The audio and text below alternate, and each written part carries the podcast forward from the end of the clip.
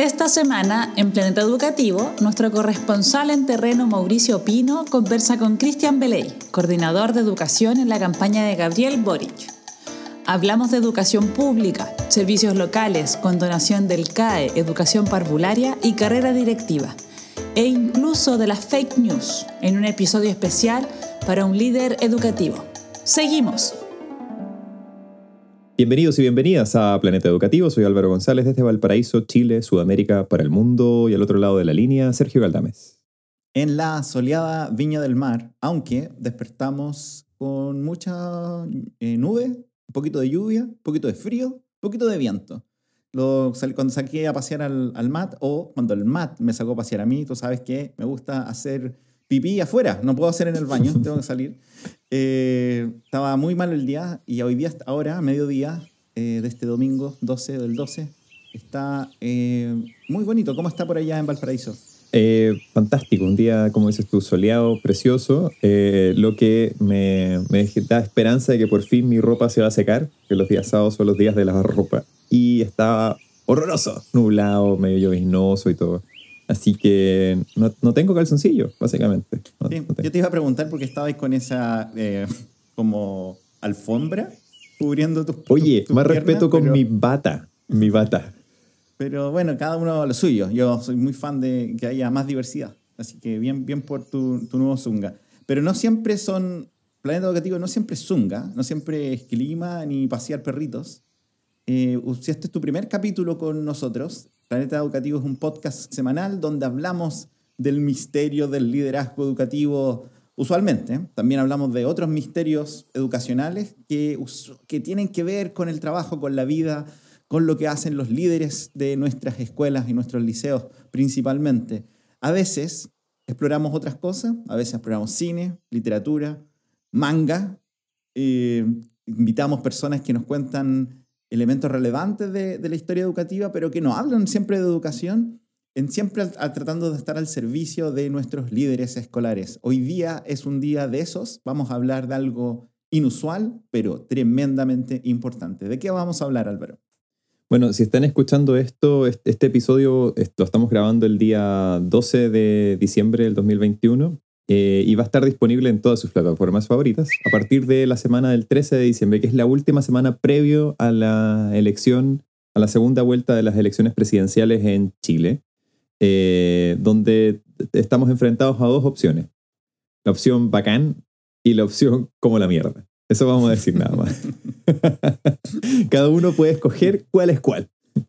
No, pero eh, es muy importante por lo mismo que decías tú, Sergio. Eh, que nosotros en el podcast podamos también dar espacio a, aquellas cosas de, manera transparente también con nuestras posiciones, aquellas cosas que creemos que van a beneficiar al, desarrollo del, sistema escolar o el sistema educativo en su conjunto. Em, y por eso mismo eh, hicimos una, una alianza estratégica eh, con, con, uno de nuestros corresponsales, que ya Sergio les va a contar quién es, eh, y pudimos conseguir una entrevista con el encargado o parte del equipo de educación de la, de la candidatura del programa de Aprueba Dignidad, de la candidatura de Gabriel Boric. Nos referimos al doctor Cristian Beley, eh, y tuvimos la posibilidad de entonces poder conseguir una entrevista con él para que nos cuente un poco acerca de las definiciones en el, en el área de educación de la candidatura de Boric. El, como dice, este es nuestro, una mega innovación. Usualmente eh, somos los dos en, en esto, eh, pero ahora este capítulo es liderado por nuestro, por nuestro uno de nuestros favoritos. Un fan de Planeta Educativo estuvo con nosotros hablándonos de redes escolares. Mauricio estudió con nosotros eh, psicología en la Católica Valparaíso. Fuimos enemigos ahí, amigos ahora. Tú trabajaste eh, con él en líderes educativos por cuatro años y yo trabajo hoy día con él en el Centro de Investigación Avanzada en Educación, donde también trabaja Cristian Beley. Em, este, este capítulo le queremos agradecer mucho al, esfuerzo que hizo Mauricio de colaborar con nosotros en el diseño. Nosotros ya escuchamos la entrevista y quiero, quiero como solo reforzar algo antes de, de, que aparece en la entrevista donde él, él, él cuentan muy gran parte del programa, de los énfasis, discuten, el, el, discuten las fake news que han habido en estas últimas semanas sobre el, qué quiere cada candidato. No es una mirada integral de toda la propuesta, es sobre educación y especialmente sobre educación en, en la línea que va a que le importa o que toca mucho más de cerca el trabajo de directoras, de directores, de líderes del sistema escolar e incluso habla en la entrevista harto del sistema particular subvencionado. El, algo que quiero resaltar antes de, de, dar el pie a la entrevista es que a mí como persona que ha trabajado toda su vida en educación, me, tanto la, la, línea de, de, Gabriel Boric como eh, los referentes que están a la cabeza, en este caso Alejandra Falabella y Cristian Beley, eh, me dan pero una confianza, una tranquilidad enorme porque son las personas que la verdad que han liderado estas, estas líneas por los últimos, las últimas décadas.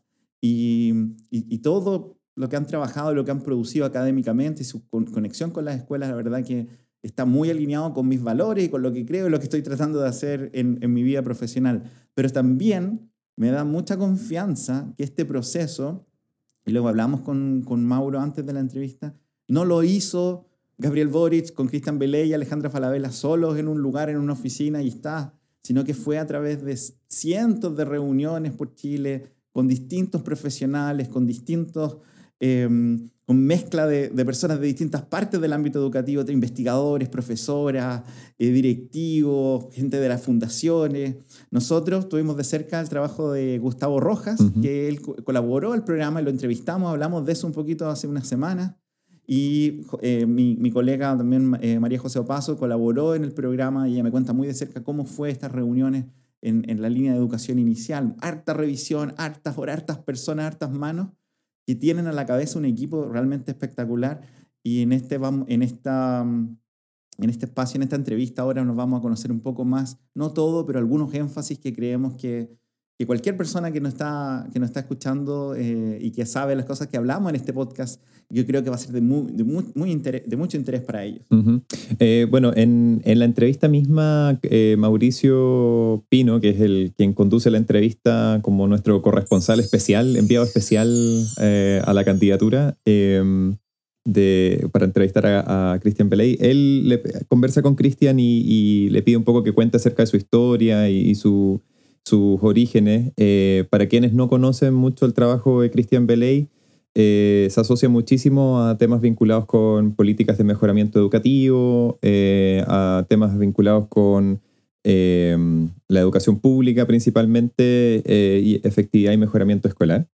Em, y, y, en ese sentido también es importante, como dices tú, Sergio, validar que la, la trayectoria de él, pero no solamente de él, sino de, todo el equipo que ha participado en el, en el, programa de educación de Gabriel Boric, es, es garantía de que hay, hay horas de, de, trabajo en terreno, hay conocimiento profundo del, del, de la vida, del día a día de los, de los directivos, de los profesores, de otros profesionales que trabajan en, los, colegios. Eh, y también una vocación muy fuerte por, por, la, por una educación pública que, que pueda estar al, más alto estándar. Entonces, eh, igualmente, esto creo que es súper importante. Si ustedes no necesariamente comparten la línea eh, política de Gabriel Boric o de Apruebo Dignidad, sí es súper importante, ojalá que podamos escuchar esta entrevista con, con, oídos críticos, pero también abiertos a, a, conocer cuál es la perspectiva que se está ofreciendo, cuál es la, la, ruta que se está marcando respecto del tipo de transformaciones que hay que continuar profundizando y las que hay que comenzar a, a implementar para poder eh, lograr que nuestro sistema escolar eh, supere problemas que han sido históricos, endémicos, vinculados con la, con la segregación, con la inequidad, eh, y, que, y que están muy asociados a, a, soluciones que no se han podido implementar desde los distintos gobiernos que hemos tenido desde el retorno a la democracia. Sí, el, como, como dijimos, esto, Cristian y, bueno, y la, lo, hemos visto, Alejandro también han estado hablando del programa en varios esta semana con harta intensidad. ¿no? Yo lo, lo, escuché en la, en la radio, en el, debate de, de, como de, radio del otro día. En la ADN fue, ¿no? Creo que sí, eh, súper intenso. Pero este capítulo siento que es especialmente relevante para líderes educativos, ¿ya? Personas que están preocupadas de generar cambio, mejoramiento en sus escuelas, que pueden ser directoras, directores. Y mm, así que es como el primer, el primer podcast del liderazgo educativo político, de las campañas, etcétera, árboles. ¿Ya? Eh, yo le quiero pedir algo a la gente que nos escucha, porque eh, esto es parte un poco de la, del aprendizaje de, de esta primer, de, la, de, lo que pasó en la primera vuelta. Lo más probable es que mucha de la gente que escucha ya ha leído este programa y ha, eh, el programa de gobierno y ha hecho, probablemente va a votar por Boric y, y esas ideas, pero tal vez hay otras personas que ustedes conocen que aún están indecisas, que no van a votar, pero que creen que necesitan información y que, y que están realmente cercanas a estos valores y a estas ideas. Así que le quiero pedir a todos los planetarios y planetarias de Planeta Educativo, son los nombres de los fans. Capitán Planeta, ¿no? Sí. Que puedan enviar, sí, era una buena, ¿te acuerdas? Sí. Mati, el corazón. Era súper raro ese poder. Sí. Eh, que, mm, que le puedan enviar este capítulo a alguien que, que, está en esa situación, que está medio indecisa, que trabaja en educación, que cree en estos valores y cree en esta idea, pero que tal vez no, por distintas razones, está distante a este proceso súper crítico que vamos a vivir en, como tú dijiste en la intro, como las consecuencias de esto pueden ser ter terribles, terribles, terribles para muchas cosas, incluida la educación. Así que, eh, por favor, dennos una mano para llegar a las personas que no estamos llegando todavía con, este capítulo. Y bueno, habiendo dicho eso, y para no ahondar más en, en, spoilers, vamos a escuchar la entrevista entonces que nuestro corresponsal, nuestro enviado especial, Mauricio Pino, realizó con Cristian Beley, representante del programa eh, del, área de educación de la campaña de Gabriel Boric.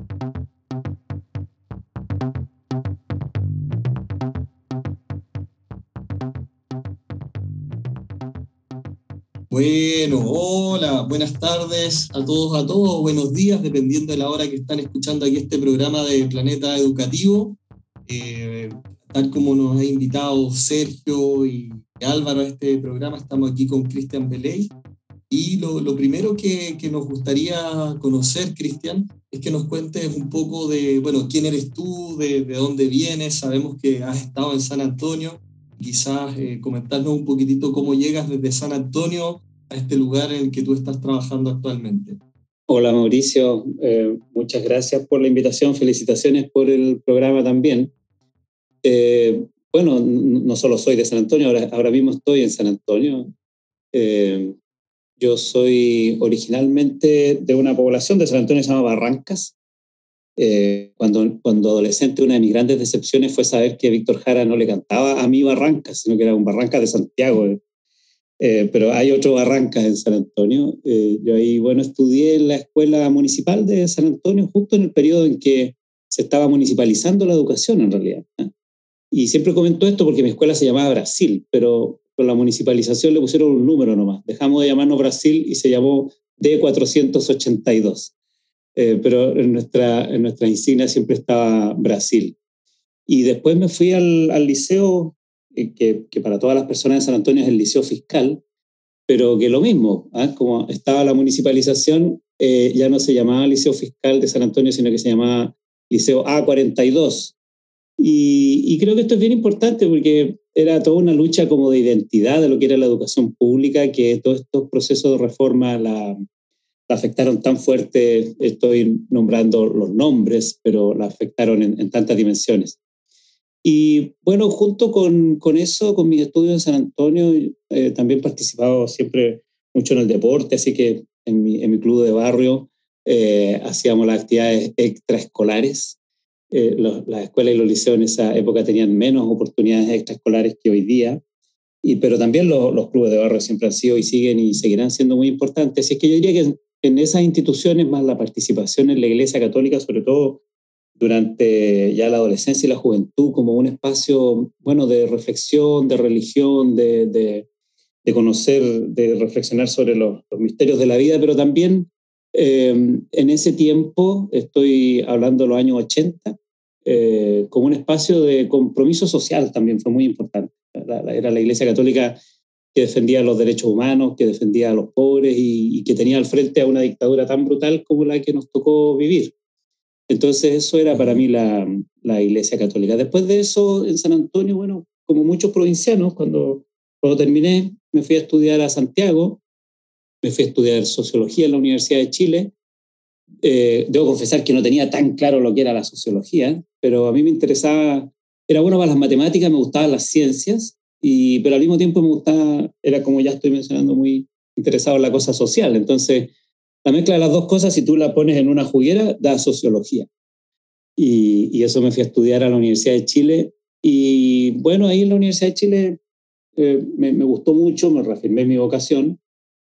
Luego, luego ya en, el tiempo de, de, mi examen de grado, de mi tesis, en realidad mi investigación, que, era un poco antes de del examen de grado, me definí por el área de la educación porque, bueno, por mi propia vida y por lo que yo veía en mis compañeros, en mis amigos, en mi familia, la educación hacía tanta diferencia, para bien o para mal, en abrirte las pocas oportunidades cuando tú no eres de, de los sectores privilegiados.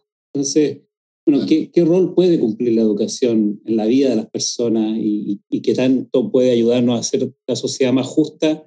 Eh, era lo que me inquietaba. Entonces ahí me dediqué a, a desde mi tesis, que era sobre los liceos, eh, eh, la, la, la, terminé el año 1993 y con tanta suerte que eh, uno de mis profesores revisores me dijo, mira, en el Ministerio de Educación están tratando de hacer justo una reforma de los, de los liceos y ¿por qué no te vayas a entrevistar con las personas ahí capaz que, capaz que quieran contratarte? Y así fue como conseguí mi primer trabajo en el Ministerio de Educación, en el programa MESE de reforma de la educación media. Y luego trabajé muchos años en el Ministerio de Educación en, temas de mejoramiento escolar, luego en, me empezaron a interesar los temas de, más amplios, la concepción del derecho a la educación, los temas del mercado, los temas de las políticas, y ahí eh, la gente de UNICEF en Chile, que estaba haciendo una, una reestructuración de su campo, de, de, su programa en educación, conoció mi trabajo, me invitó y me pidieron ser el, fui el coordinador de UNICEF del derecho a la educación eh, dentro del marco de la Convención de los Derechos del Niño y la Niña, en UNICEF por varios años y, y diría yo que ahí adquirí esta, esta, este enfoque de derechos, ¿sabes? de concebir la educación como un derecho social y en particular como un derecho de los niños. Y, y después de eso me fui a estudiar a Estados Unidos. Eh, no te voy a contar toda la historia porque es muy larga, pero me fui a estudiar a Estados Unidos por, con, con, con créditos, con deudas. Con, con, mi esposa vendimos todo, vendimos la casa, endeudamos hasta el cuello, pero sabíamos que la educación, de nuevo, esta fe en la educación, eh, iba a ser importante para nosotros y para, también para nuestro hijo. Así es que quemamos todas nuestras naves, nos fuimos a estudiar a Estados Unidos y ahí con, en la Universidad de Harvard en realidad pude ampliar mucho más mi formación y mi visión del mundo. Y a la vuelta del doctorado en, en, Harvard me invitaron de la Universidad de Chile que estaban haciendo, creando, querían crear un centro de estudios sobre educación. Y entonces me, me, pidieron que colaborara y eso es lo que hoy día es, eh, lo que es el CIAE, el Centro de Investigación Avanzada en Educación, que hoy día es el Instituto de Estudios en Educación. Esa es básicamente mi, mi historia. Eh, después me aburrí de Santiago porque mi alma provinciana me decía que, que no podía seguir siempre en los tacos y en, los, y en la jaula de cemento. Así es que me fui a Valdivia, hace cuatro años vivo en Valdivia y colaboro en docencia e investigación en la Universidad Austral de Valdivia y feliz eh, he recuperado mi alma, mi alma provinciana. Qué lindo. Cristian, yo creo que como que tú cuentas tu vida y es como que contaras la vida de la, de la educación pública en Chile, como que toda esta historia de estar en, en la educación municipal, lo que significa el tema de, de los números, luego lo que significa la universidad y el endeudamiento, como que hay una trayectoria en, ti que pareciera también hablarlo de lo que ha sido la educación pública en Chile. Creo que es muy, muy interesante lo que, lo, que, lo que tú has vivido. Y, y en eso me gustaría ya entrar de, de, derechamente a este tema de la educación pública.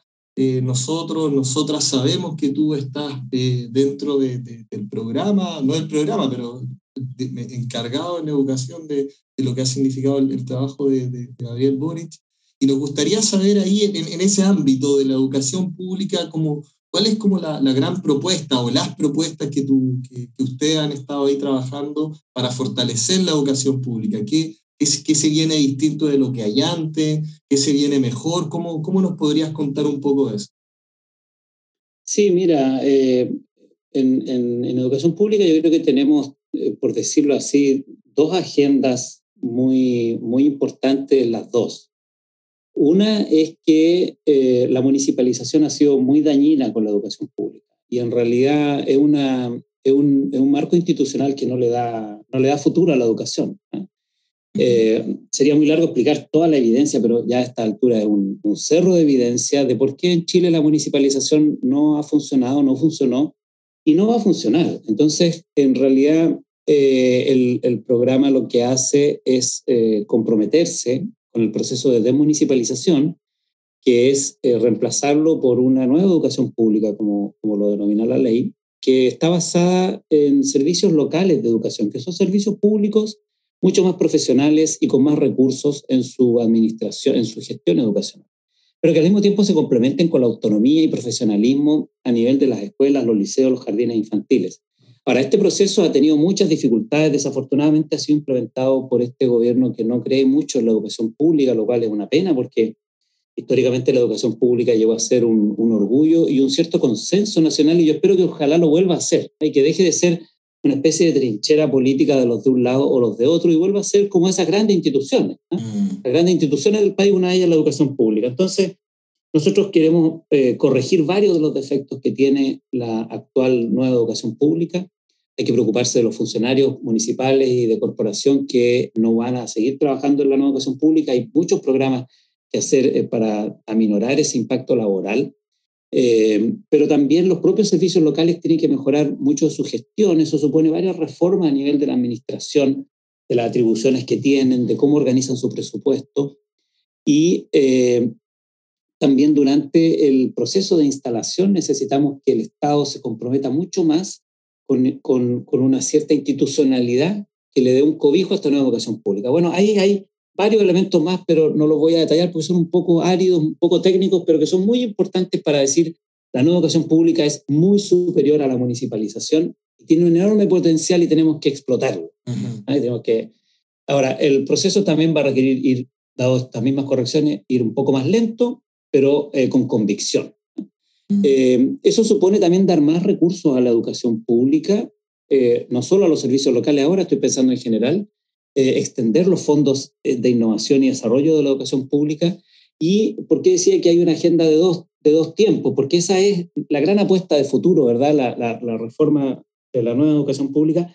Pero al mismo tiempo, dado el contexto de la pandemia y dadas las, eh, las debilidades que observamos hoy día en la educación pública, también tenemos varias medidas después las vamos a comentar seguramente en la conversación, que son generales, que benefician al conjunto, público y privado, lo vamos a comentar, y en particular algunas de ellas al sector público. Por ejemplo, en el caso de la educación inicial, hay eh, un sector que son los jardines eh, financiados vía transferencia de fondos, los jardines BTF.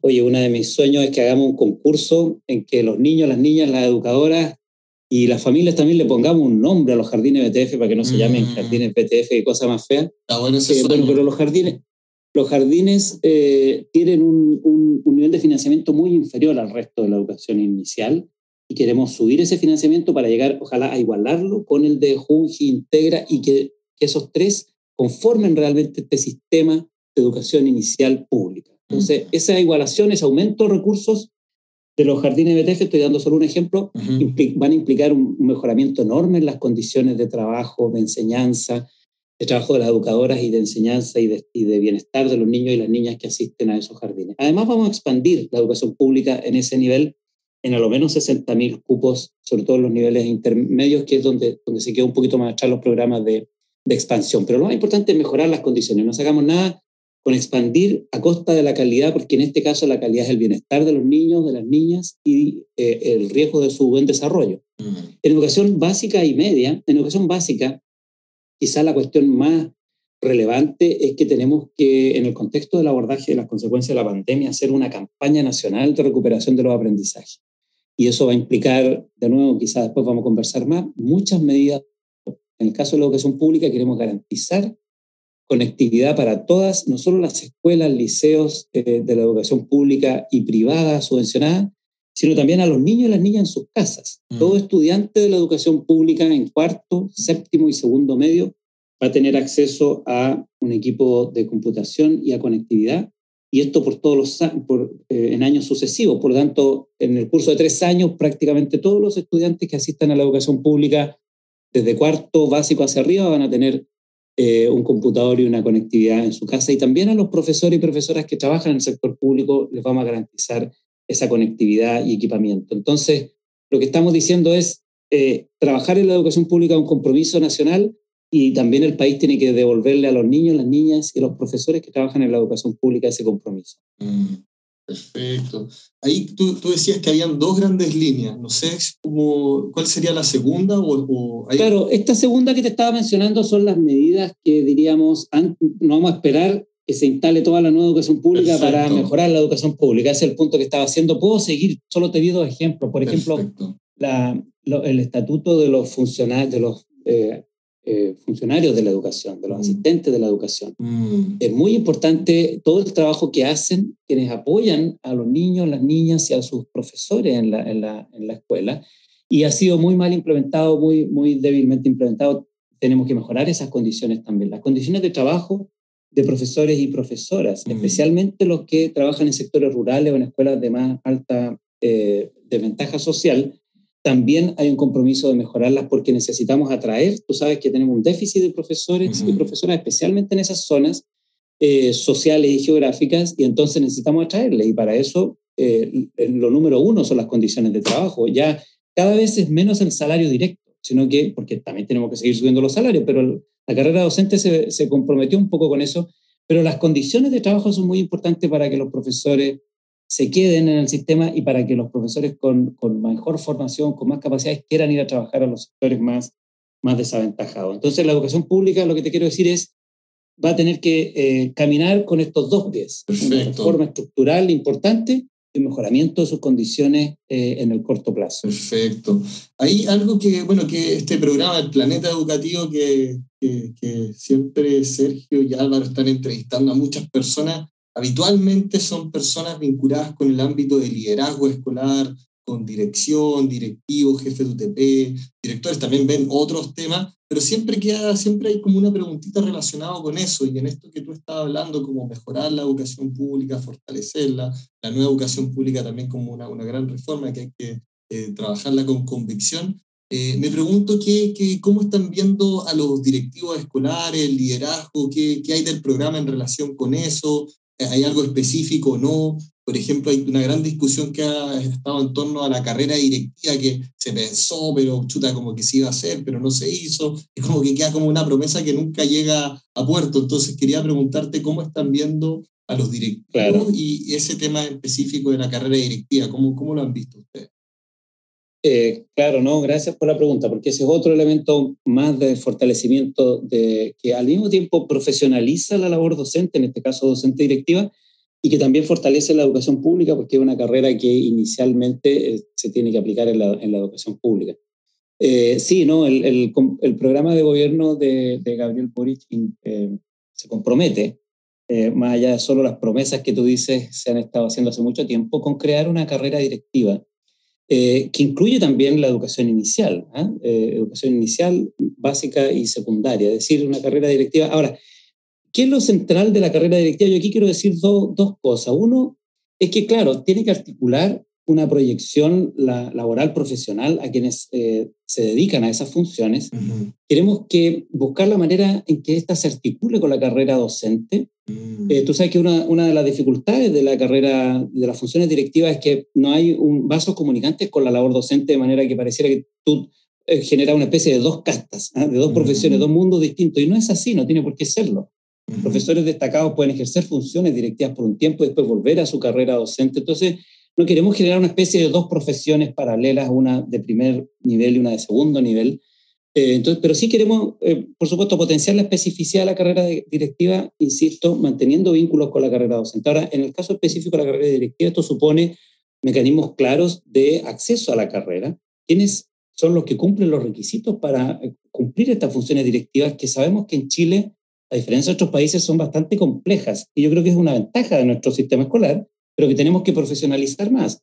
La eh, coordinación académico-curricular, que llamamos jefa de UTP en Chile, es muy importante esa labor, pero es distinta de la Inspectoría General y es distinta después de la dirección de escuela. Entonces, son, diríamos, especificidades muy densas y tenemos que entonces especificar bien cuáles son los requisitos de acceso a la carrera directiva y cómo se cumplen estos distintos roles. Lo segundo, cómo se progresa en ella. ¿Cómo vamos a medir el buen desempeño de eh, de, los directivos, de las directivas escolares. Bueno, hasta aquí han habido algunos intentos de incentivos muy parciales eh, que ven la labor directiva de una manera muy, muy estrecha y tenemos que eh, ver la globalidad del desempeño de la, de la dirección de escuela, que eso implica básicamente la calidad de las condiciones de trabajo y de enseñanza. En qué medida la escuela está cumpliendo todos los requisitos de una buena escuela, por decirlo así, para los niños, para las niñas, pero también cómo esa escuela es un buen espacio para trabajar. Hay que enfatizar el hecho de que los directivos están al servicio de los profesores y de las profesoras. Su función es hacerle, por decirlo así, la pega más fácil y mejor a los profesores y profesoras y no sentirse los jefes que les dan órdenes, sino sus eh, servidores que les facilitan su trabajo. El, el, centro del trabajo educativo es el que hacen profesoras y profesores. Entonces, tenemos que ser capaces de tener estos sistemas de evaluación y progresión que lo que demuestren es que yo soy un buen directivo porque permito que mis profesores trabajen mucho mejor. Y eso supone, de nuevo, una coordinación con las instancias colectivas de profesionalización docente. Consejo de profesores, y todo el consejo escolar, en fin, todas las instancias colectivas que hemos creado tienen que ser muy bien demostradas que estos directivos las potencian. Eh, bueno, y por último, eh, tenemos que reflexionar mejor sobre esto que estaba yo diciendo, los directivos que cumplen eh, labores temporalmente en dirección, cómo es que vuelven a la carrera docente sin que esto sea considerado un menoscabo, ni mucho menos. Eh, la norma que antes teníamos en Chile los directores vitalicios, ¿ah? y era, por supuesto, un gran error, pero ahora tenemos una norma que quizá eh, promueve demasiado la rotación y que genera esta, esta eh, disonancia que estaba yo mencionando de exdirectivos. Entonces tenemos que ser mucho más inteligentes en el, en el aprovechamiento de las capacidades profesionales de los directivos pero vincularlas con las propias funciones de la escuela. Y por último, eh, los servicios locales de educación. La administración pública de la educación se tiene que nutrir de las buenas experiencias de los colegios, de los liceos, de los jardines. Y de nuevo, no tenemos los mecanismos que hagan eficiente el que por un tiempo tú te dediques, te destines a trabajar quizá, por ejemplo, en un programa de liderazgo que tú mencionabas o de formación, de una práctica interesante de trabajo en red con tus profesores, qué sé yo, de discusión de de los problemas de convivencia con tu comunidad escolar, bueno, podrías ir a trabajar un tiempo a los servicios locales porque eres un directivo que lo ha demostrado así en tus funciones, pero después volver a tu, a tu trabajo escolar. O sea, diríamos, necesitamos ver más sistémicamente la, selección, progresión y eh, aprovechamiento sistémico de las capacidades directivas. Oye, súper, súper interesante lo que, lo que comentas, porque creo que es bastante coincidente con lo que nos dice la literatura, las investigaciones y la experiencia, como que es importante generar eh, una propuesta que sea más bien sistémica, donde no se, esto que dijiste es como, mira, no tratemos de generar como dos carreras distintas, la carrera de tira, la carrera docente, como tratar de ver cómo esto es parte de una cuestión más bien holística, y encontré muy, muy, muy interesante como puntualizando las cosas que decías, como una cosa, bueno, sería el acceso, punto número uno, el punto número dos, bueno, el desarrollo, que como uno avanzando, y también eh, posibilidades de moverse. Y noté en eso como una mirada que implicaría también como articulación nuevamente con la educación pública. Como pareciera ser que hay una intención ahí de que esta carrera no se limitaría al cargo directivo, sino que también uno podría pensar como los buenos directivos, los buenos directores también tendrían un espacio de avance al servicio local de educación, dependiendo, imagino yo, de cómo, cómo, cómo le fue. Y lo otro que notaba también de tu respuesta es algo que también se ha promovido mucho, que es como la idea de liderazgo distribuido, de cómo los equipos directivos generan eh, prácticas colaborativas con sus docentes, como que bastante literatura tiene a reforzar esta idea, ¿no? Por, por ahí va. Así, así es. Así es, Mauricio, y quisiera eh, decirlo ahora, si tú lo quieres en términos de instrumentos de gestión. Chile se ha dotado de buenos instrumentos de gestión. los servicios locales de educación, que era lo que yo enfatizaba antes de la educación pública, tienen como por primera vez esa ley de nueva educación pública, hace un reconocimiento de la, diríamos, eh, existencia del, proyecto educativo y de la escuela y el liceo y el jardín infantil como espacios institucionales que son los nucleares del sistema. Hay mucha gente que cuando se hizo la demunicipalización decía, mira, es que ahora el gestor va a estar más lejos de la escuela y eso quizá, eh, no, va a ser un problema. Nosotros creemos que no, al revés. Está un poco más lejos, pero es porque hay un reconocimiento de que su gestión tiene que estar basada en los proyectos educativos institucionales de la escuela, los liceos públicos. Entonces, Los instrumentos de gestión, el proyecto de mejoramiento, el proyecto institucional y todos los otros eh, instrumentos que antes mencioné, eh, de los que es responsable la dirección de una escuela, de un liceo, son claves para que el sistema funcione fluidamente. Entonces, esa articulación con la política local es lo que necesitamos. Chile, desafortunadamente, nunca ha tenido, y la municipalización no lo fue, y la atomización del sector privado tampoco lo resuelve, nunca ha tenido realmente lo que en la literatura mundial se llama el nivel intermedio, el nivel que media entre la política nacional y la escuela. Entonces, los servicios locales de educación son esa promesa de nivel intermedio, pero eso supone un fortalecimiento de las comunidades escolares, como lo acabo de decir, y por eso pongo mucho énfasis, como tú decías, en las instancias colectivas de diálogo, de participación y también de toma de decisiones, como los consejos escolares y los, las agrupaciones de estudiantes, de, de, de apoderados y sobre todo de profesores. Perfecto. Y cuál, aquí, hablando del lugar intermedio, te quiero hacer una, una, una pregunta como de profundización en este punto que mencionaste. Eh, eh, bueno, algo que, que, nosotros hemos hablado harto con, con, con, Sergio y Álvaro, el tema de las redes escolares. Yo no sé cómo, cómo ustedes ven ese tema, como que en el programa algo mencionan sobre aprendizaje horizontal, no sé si se referían a eso. ¿Cómo ven ustedes este tema del aprendizaje colaborativo entre establecimientos en relación a este lugar intermedio? Sí, mira, bueno, en eso más bien es eh, lo que estábamos diciendo, el cómo despertar y desplegar la potencialidad de la nueva educación pública que eh, mandata el trabajo en red. Fíjate que eh, ahí fue una, fue una discusión en ese diseño y fue bien debatido porque había gente que decía, no, mira, que sea solo una de las posibilidades, pero no, no le digamos a los servicios locales que tienen que trabajar en red. Bueno, el, eh, la, la, la, reforma chilena se la jugó con la idea de que el sistema tiene que ser cooperativo. Las buenas prácticas en un establecimiento, en Chile el sistema ha enfatizado mucho la lógica de la competencia entre los establecimientos. Y eso en realidad inhibe la cooperación. Y sabemos que en educación no es la competencia, sino que es la cooperación lo que necesitamos. Por tanto, esta, esta idea del trabajo en red lo que quiere es reconocer que buena parte de la gestión de los servicios locales no es contratar el experto que viene perdonándote a ti y a mí, que somos, ah, que vamos a estudiar a no sé qué universidad extranjera que llega aquí con la última novedad del, del día. Ya eso está bien, por supuesto, es parte de mi trabajo, está muy bien, pero, pero igualmente bien y mucho mejor está que diga, mira, la escuela eh, de, de, de, Cuncumén tiene un desarrollo súper interesante en este aspecto. ¿Por qué no nos juntamos con la escuela de los Zárate y nos juntamos con la escuela de Leida y trabajamos eh, y, podemos aprender unos de otros? Bueno, es esa labor de identificar buenas prácticas, te estoy nombrando localidades cerca de San Antonio, que es donde estoy, sí esa identificación de buenas prácticas en un eh, lugar para, y facilitación de transmisión y de aprendizaje horizontal en otro, yo creo que es la potencialidad más grande que el sistema eh, tiene si es que trabaja en red. Ahora, eh, esas redes no pueden volverse burocráticas, no pueden volverse puro de información, no pueden volverse un espacio más de, de, papeleo y de transmisión de órdenes. A eso me refiero con la profesionalización. El mismo principio, el mismo principio es el que aplican las metodologías activo-participativas eh, en la sala de clases, por decirlo así, con los estudiantes, de la idea de que los estudiantes también aprenden entre pares, cosa que ya la literatura eh, nos ha enseñado hace mucho tiempo y, y, que los profesores y profesoras saben y que aprovecharla, ese aprendizaje entre pares es clave en un sistema escolar. Así que la idea de que los estudiantes aprenden entre ellos, los profesores aprenden de buenas prácticas unos de otros y las escuelas también tenemos que volverla nuestra Biblia en materia de innovación pedagógica. Hoy. Súper, súper interesante esa mirada también con el rol del lugar intermedio. Y, y nuevamente estamos parece, como en este lugar de, de, de, la educación pública, los servicios locales de educación.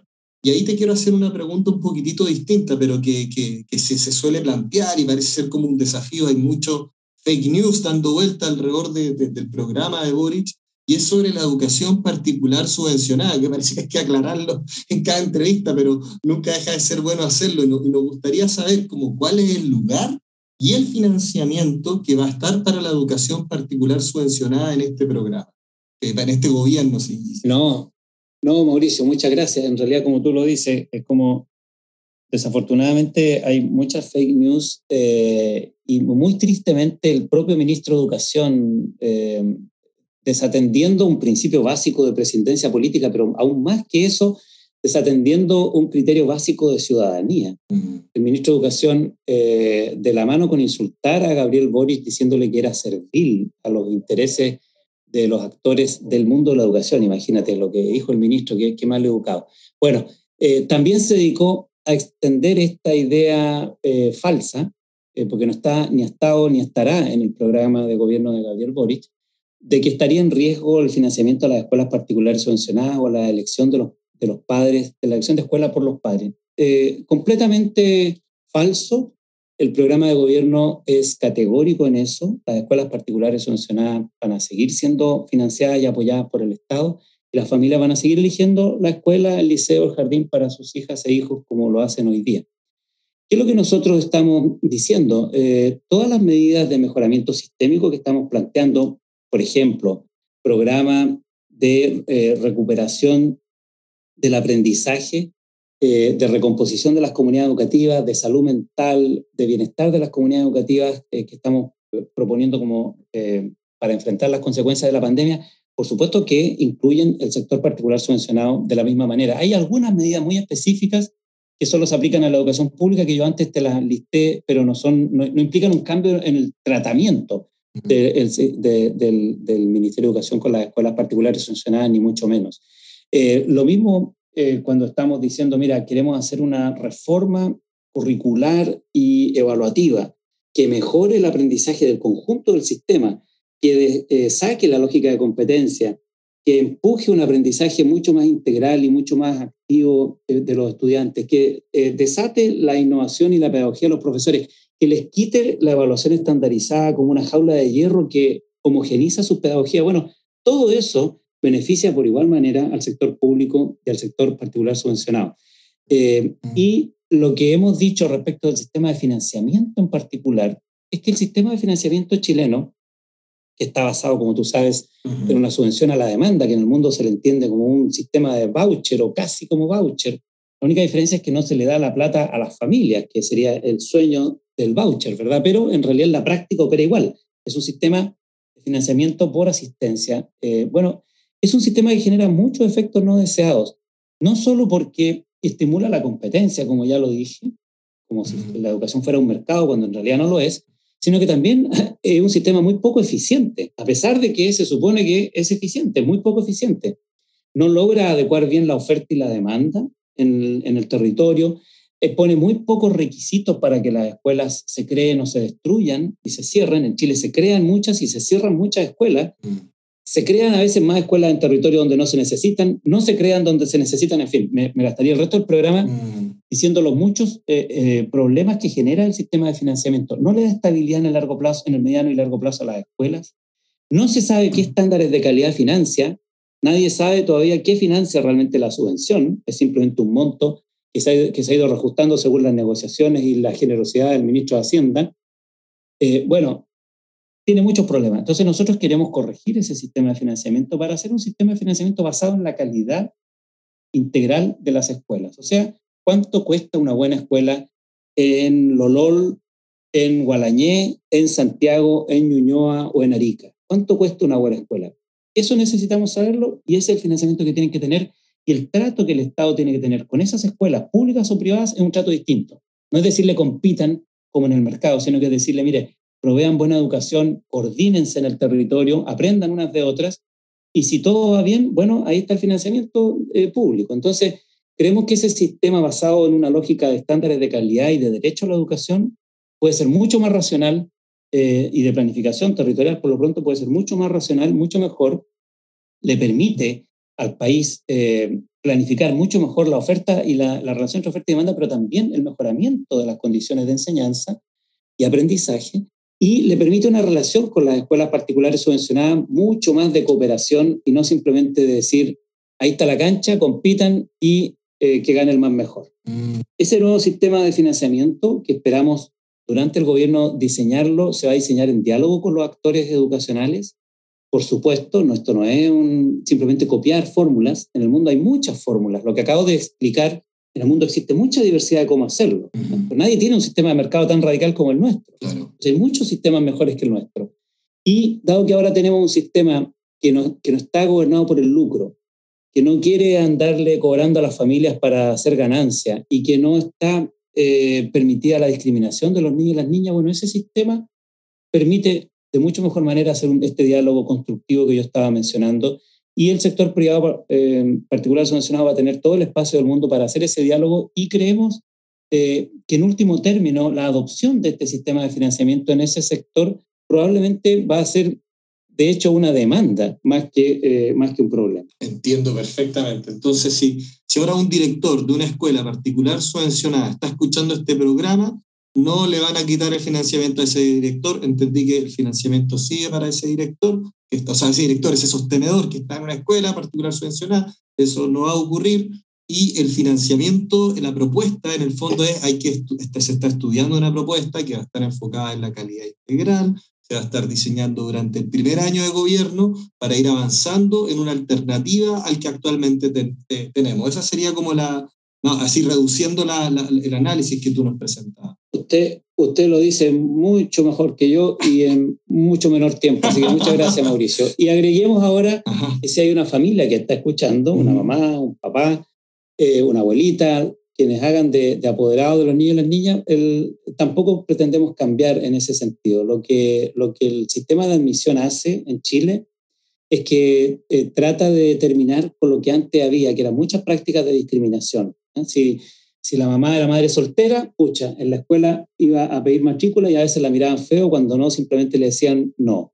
Si el niño tenía problemas de aprendizaje, si después eh, no pueden pagar la cuota. Bueno, había muchas eh, prácticas de discriminación.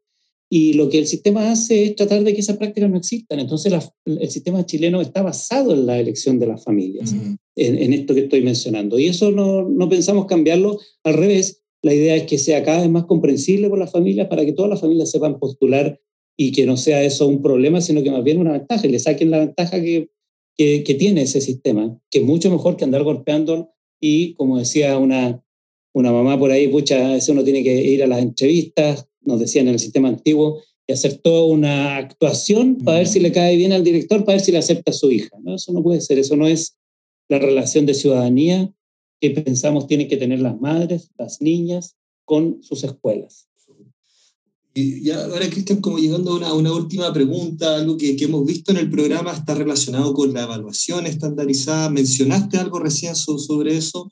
Nos gustaría saber cómo ven ustedes el tema de la evaluación estandarizada, llámese CIMSE, eh, en el sistema educativo en Chile y si están pensando alguna alternativa, eh, ¿será algo parecido al tema del financiamiento como para el primer año? ¿Vienen ya con una propuesta? ¿O cómo están viendo ese tema ustedes?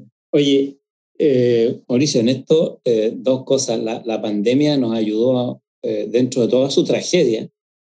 Bueno, como pasa también con las tragedias personales, cuando nos pasan estos remesones en la vida, esas te, te, duelen mucho, pero también te ayudan a mirar las cosas con perspectiva y a decir, a ver, ¿qué es lo importante, qué es lo secundario? Y bueno, mucha gente ahora descubrió lo importante que son los profesores, lo difícil que es el trabajo de los profesores. Todo el mundo está descubriendo lo importante que es la escuela como un espacio de bienestar, de convivencia, de aprendizajes sociales. Eh, todo el mundo está descubriendo lo importante que es no solo preparar una materia, sino que preparar el alma, preparar las relaciones sociales, preparar el bienestar, saber monitorearse a sí mismo, a sí misma, conocer sus sentimientos, conocer su, cómo, cómo, cómo regular su bienestar, cada uno tener un modo de perseguir eh, sus vocaciones, sus entretenciones, ¿ah? y ahí aparecieron los poetas, los pintores, los músicos durante este periodo, y lo mismo el deporte, ¿ah? lo importante es mantenerse sano, sana, de cuidar el cuerpo de una vida, de una vida sana y, y, un espíritu y mente sana. Entonces, si eso nos está enseñando la pandemia, bueno, déjame decirte, tenemos 100 años de literatura y de investigación en el mundo educacional sobre lo importante que son las habilidades sociales, las habilidades personales, la educación integral. Lo habíamos olvidado porque se nos fue, por decirlo así, perdiendo la brújula en el camino y terminamos con una educación muy, muy academicista y muy orientada a los rankings y a los desempeños en las pruebas estandarizadas. La historia de cómo llegamos ahí es larga, pero no la vamos a conversar ahora. Pero todos los educadores y todas las familias saben que los niños, las niñas dan para mucho más, que su bienestar, sus potencialidades, su hambre de saber. Va mucho más allá de estar entrenando todo el día una prueba para no, nadie sabe mucho para qué, para publicar unos rankings en alguna parte. Entonces, no, ese no es el aprendizaje del siglo XXI yo lo estoy diciendo muy coloquialmente, si tú miras los énfasis de las reformas en Shanghai, si miras los énfasis de las reformas en, en, en, Singapur, si miras la educación, eh, por qué Finlandia se ha hecho tan relevante, bueno, esta idea de un aprendizaje integral recorre el mundo ¿eh? y, y, está en el corazón del debate educacional del mundo. Hay mucha literatura, hay mucha evidencia de que necesitamos ese abordaje integral. Y las pruebas estandarizadas no nos están sirviendo para eso, porque son en Chile parte de un sistema de control de la enseñanza y de un sistema de competencia de las escuelas que reduce mucho la pedagogía, la enseñanza y reduce mucho el aprendizaje y la expectativa que tenemos sobre los niños y las niñas. ¿Qué es lo que queremos nosotros? Queremos mantener entonces la suspensión de estas pruebas, como lo obligó la pandemia, por eso partí por ahí, y comenzar un proceso de reestructuración de lo que en Chile se llama el sistema de aseguramiento de la calidad, y que vaya más bien a ser un sistema de apoyo para el mejoramiento integral de las escuelas y de, eh, de, los establecimientos educacionales. El sistema lo que tiene que buscar es el mejoramiento integral, no publicar un ranking y un número para saber quién está mejor que otro. ¿Qué haces tú con ese sistema de evaluación si en realidad no te permite mejorar las prácticas de enseñanza y las prácticas de gestión en la escuela? Todo el mundo sabe que el SIM se sirve re poco para eso. Entonces lo que necesitamos son distinguir los niveles. Primero, a nivel de la política, podemos tener sistemas de evaluación, obviamente, de algunos aspectos estandarizados o con otros instrumentos más interesantes, pero que muestralmente nos den una foto de cómo estamos y en el largo plazo nos den la película de cómo nos está yendo. Más o menos como lo hace, por ejemplo, la prueba PISA. Las, buenas pruebas internacionales nos permiten saber la foto y no necesitamos estar evaluando todos los niños, todos los años, en muchas, en muchas materias y perdiendo mucho esfuerzo en eso. Entonces, eso es lo primero. Las políticas se pueden alimentar con estas evaluaciones muestrales que al hacer menos también pueden ser más sustantivas y no ser tan eh, reduccionistas. A nivel intermedio, lo que los sostenedores necesitamos es un sistema que les obligue, que les mantenga observando y evaluando las condiciones de trabajo y de enseñanza que yo estaba diciendo, lo que uno podría usar otro lenguaje, los estándares de calidad del funcionamiento. Bueno, tenemos que tener un sistema de evaluación de eso. La, la, la, mezcla de Superintendencia de Educación y Agencia de la Calidad nos pueden ayudar a decir, bueno, ¿cuáles son esas condiciones? ¿Se están respetando eh, a los niños se les está teniendo solo haciendo ensayos SIMSE, los talleres de la jornada escolar completa, ¿están funcionando o, están, o estamos reduciendo la cantidad de horas? Mm. Eh, las condiciones de trabajo de los profesores, ¿se están respetando las horas no lectivas? Mm. ¿Están los estudiantes eh, con todos los, por ejemplo, los proyectos educativos, los reglamentos de convivencia? Cuando se han hecho estudios y auditorías, muchas de estas prácticas no, no están respetando la, eh, el bienestar y los criterios de una buena convivencia, de una buena trabajo colectivo docente, en fin. Entonces, necesitamos que a nivel intermedio uno diga, mira, tenemos sistemas de evaluación para garantizar que todo el sistema está funcionando más o menos como queremos que funcione para que le dé eh, posibilidades a este aprendizaje integral. Y a nivel de la sala de clases, a nivel de la sala de clases tenemos que innovar en las evaluaciones, formar mejor a los profesores y profesoras en sistemas de evaluación auténticos, que sean formativos y no solo sumativos, o sea, que, se, que les permitan identificar la fortaleza y debilidad de los estudiantes, el avance de los estudiantes para poder apoyarle mejor en la sala de clase. Y esto significa esa, formación, pero también poner a su disposición muchos instrumentos y no solo ensayos para el CIMSE, muchos instrumentos de evaluación que les permitan de manera más sustantiva, más auténtica, más genuina, observar la evolución de sus estudiantes e identificar los que tienen más dificultades. Así que eh, diría yo, el cambio del sistema de evaluación en realidad es solo parte, voy a decir la punta del iceberg, de lo que es un cambio mayor en la concepción de la educación integral que necesitamos. Si queremos que de verdad los estudiantes chilenos se preparen para las habilidades y competencias del siglo XXI, bueno, tenemos que poner el currículum y la evaluación al servicio de esa pedagogía que les permite desarrollarse de esa manera. Eh, me queda, me queda súper claro, como que escucho en tu respuesta que más que esto, más que cambiar un instrumento de medición, que es como el del CIMSE, es como repensar la evaluación, aprovechando el contexto de esta suspensión, para generar un sistema que esté al servicio de aprendizajes integrales y podamos efectivamente ver estas competencias del siglo XXI, la política, una foto muestral, a nivel intermedio, evaluar otras cosas que permitan justamente ver qué nos permite generar un aprendizaje integral, dónde hay que ver para desarrollar este aprendizaje integral y a nivel de aula, desarrollar capacidades de evaluación auténtica y entregar todas las herramientas que permitan lograr ese propósito. Así es, así es. Eso supone también, yo lo, lo impliqué entre líneas, eso supone eh, los cambios curriculares del caso. O sea, también la pandemia nos dijo, eh, hay, que, hay que priorizar. Bueno, tenemos que seguir con ese criterio. Los educadores ya sabían hace tiempo que nuestro currículum está muy recargado y que está muy sesgado hacia lo cognitivo y mucho hacia los contenidos. Esas tres cosas tenemos que resolver. Tiene que ser menos recargado, pero permitir un aprendizaje más profundo. Tiene que pensar no solo en conocimientos, sino que tiene que ser eh, también, como ya lo dije, habilidades personales, sociales, de bienestar. Y tiene entonces que comprender que esa integralidad es la que necesitamos y eso eh, facilitaría unas metodologías pedagógicas mucho más desafiantes y no solo eh, tan mecánicas o tan eh, reduccionistas como las, que, como las que promueven al final la prueba estandarizada. Hoy, Cristian, ya estamos aquí llegando al, final de, del final, ya estamos en el final de la entrevista, hemos pasado por distintos temas, pero quería dejarte ahora, no sé si es que hay alguna cosita, algo más que te gustaría como agregar, algo que quizás no hayamos conversado, que tú creas que sea importante mencionar de este, de este programa, de, de, de que se, que se viene, la elección ya es la próxima semana, ¿hay algún énfasis que te gustaría hacer? Bueno, quizás dos cosas muy, muy breves, tres cositas muy, muy brevemente. Una, ya mencioné lo, de, lo del plan post pandemia, pero quiero enfatizar que esa va a ser nuestra prioridad número uno.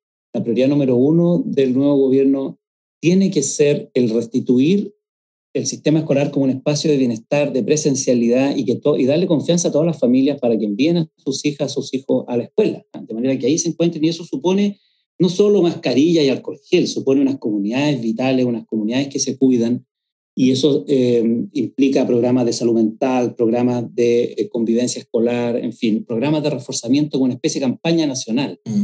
Tenemos que apoyar a todos los profesores y profesoras que están en, por ejemplo, la etapa crítica de la alfabetización con tutores, monitores comunitarios, proyectos de relación escuela-comunidad, para que no se nos quede ningún niño, ninguna niña sin adquirir la lectoescritura, por ejemplo, temprana y así por delante. Entonces, quiero enfatizar el hecho de que el plan post-pandemia va, va, a ser inevitablemente y en buena hora, tiene que serlo la prioridad de inicio del gobierno con, una, con esta mística de campaña nacional. ¿no? Esto no es una pelea entre el ministro de Educación y el Colegio de Profesores, que ya estamos cansados en, en la prensa, sino que es una campaña nacional por el aprendizaje y el bienestar de los niños. La segunda cuestión que quería mencionar es lo de eh, la educación superior. Eh, no hablamos de educación superior porque sé que el énfasis es educación escolar, pero bueno, los jóvenes tienen que saber que tienen futuro, tienen perspectivas. ¿ah? Este, este, es un país que, que eh, se va a comprometer con que la educación superior sea cada vez más accesible para todos y todas, independiente de los recursos de sus familias. Entonces, en ese espíritu se inscribe la idea de la condonación del CAE, terminar con la deuda educativa y reformar los sistemas de crédito para que no sean un negocio para los bancos, sino que de verdad se ponga al servicio del derecho a la educación permanente de, la educación superior de los jóvenes y las jóvenes en Chile. Entonces, también ahí hay un programa muy, muy fuerte. Y por último, sé que estoy en la hora, eh, el tema de la inclusión.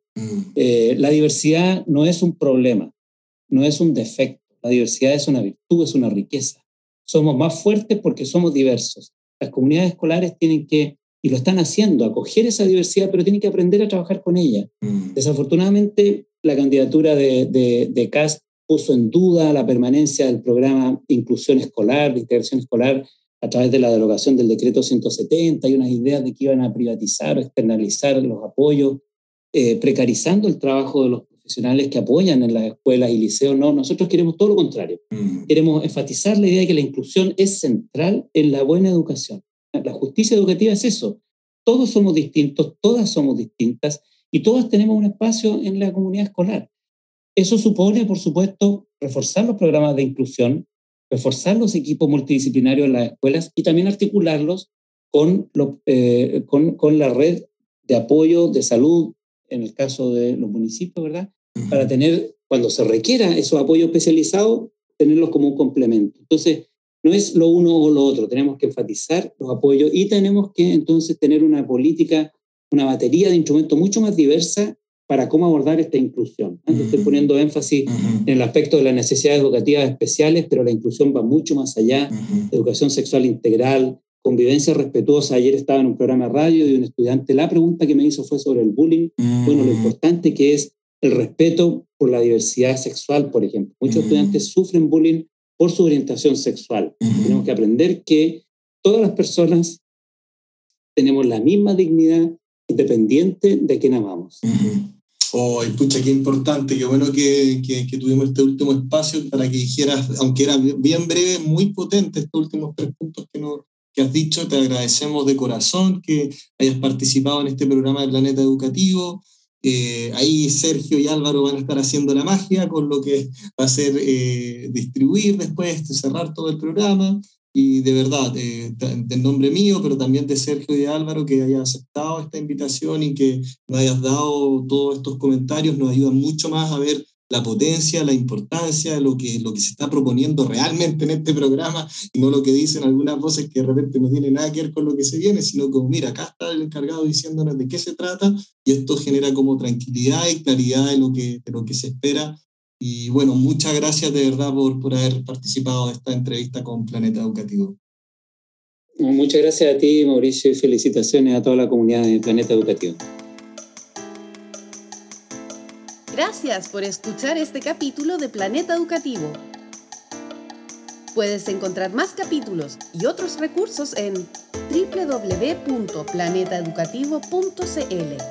Y no olvides que puedes suscribirte a Planeta Educativo en Spotify, Apple Podcasts y Google Podcasts. ¡Nos escuchamos!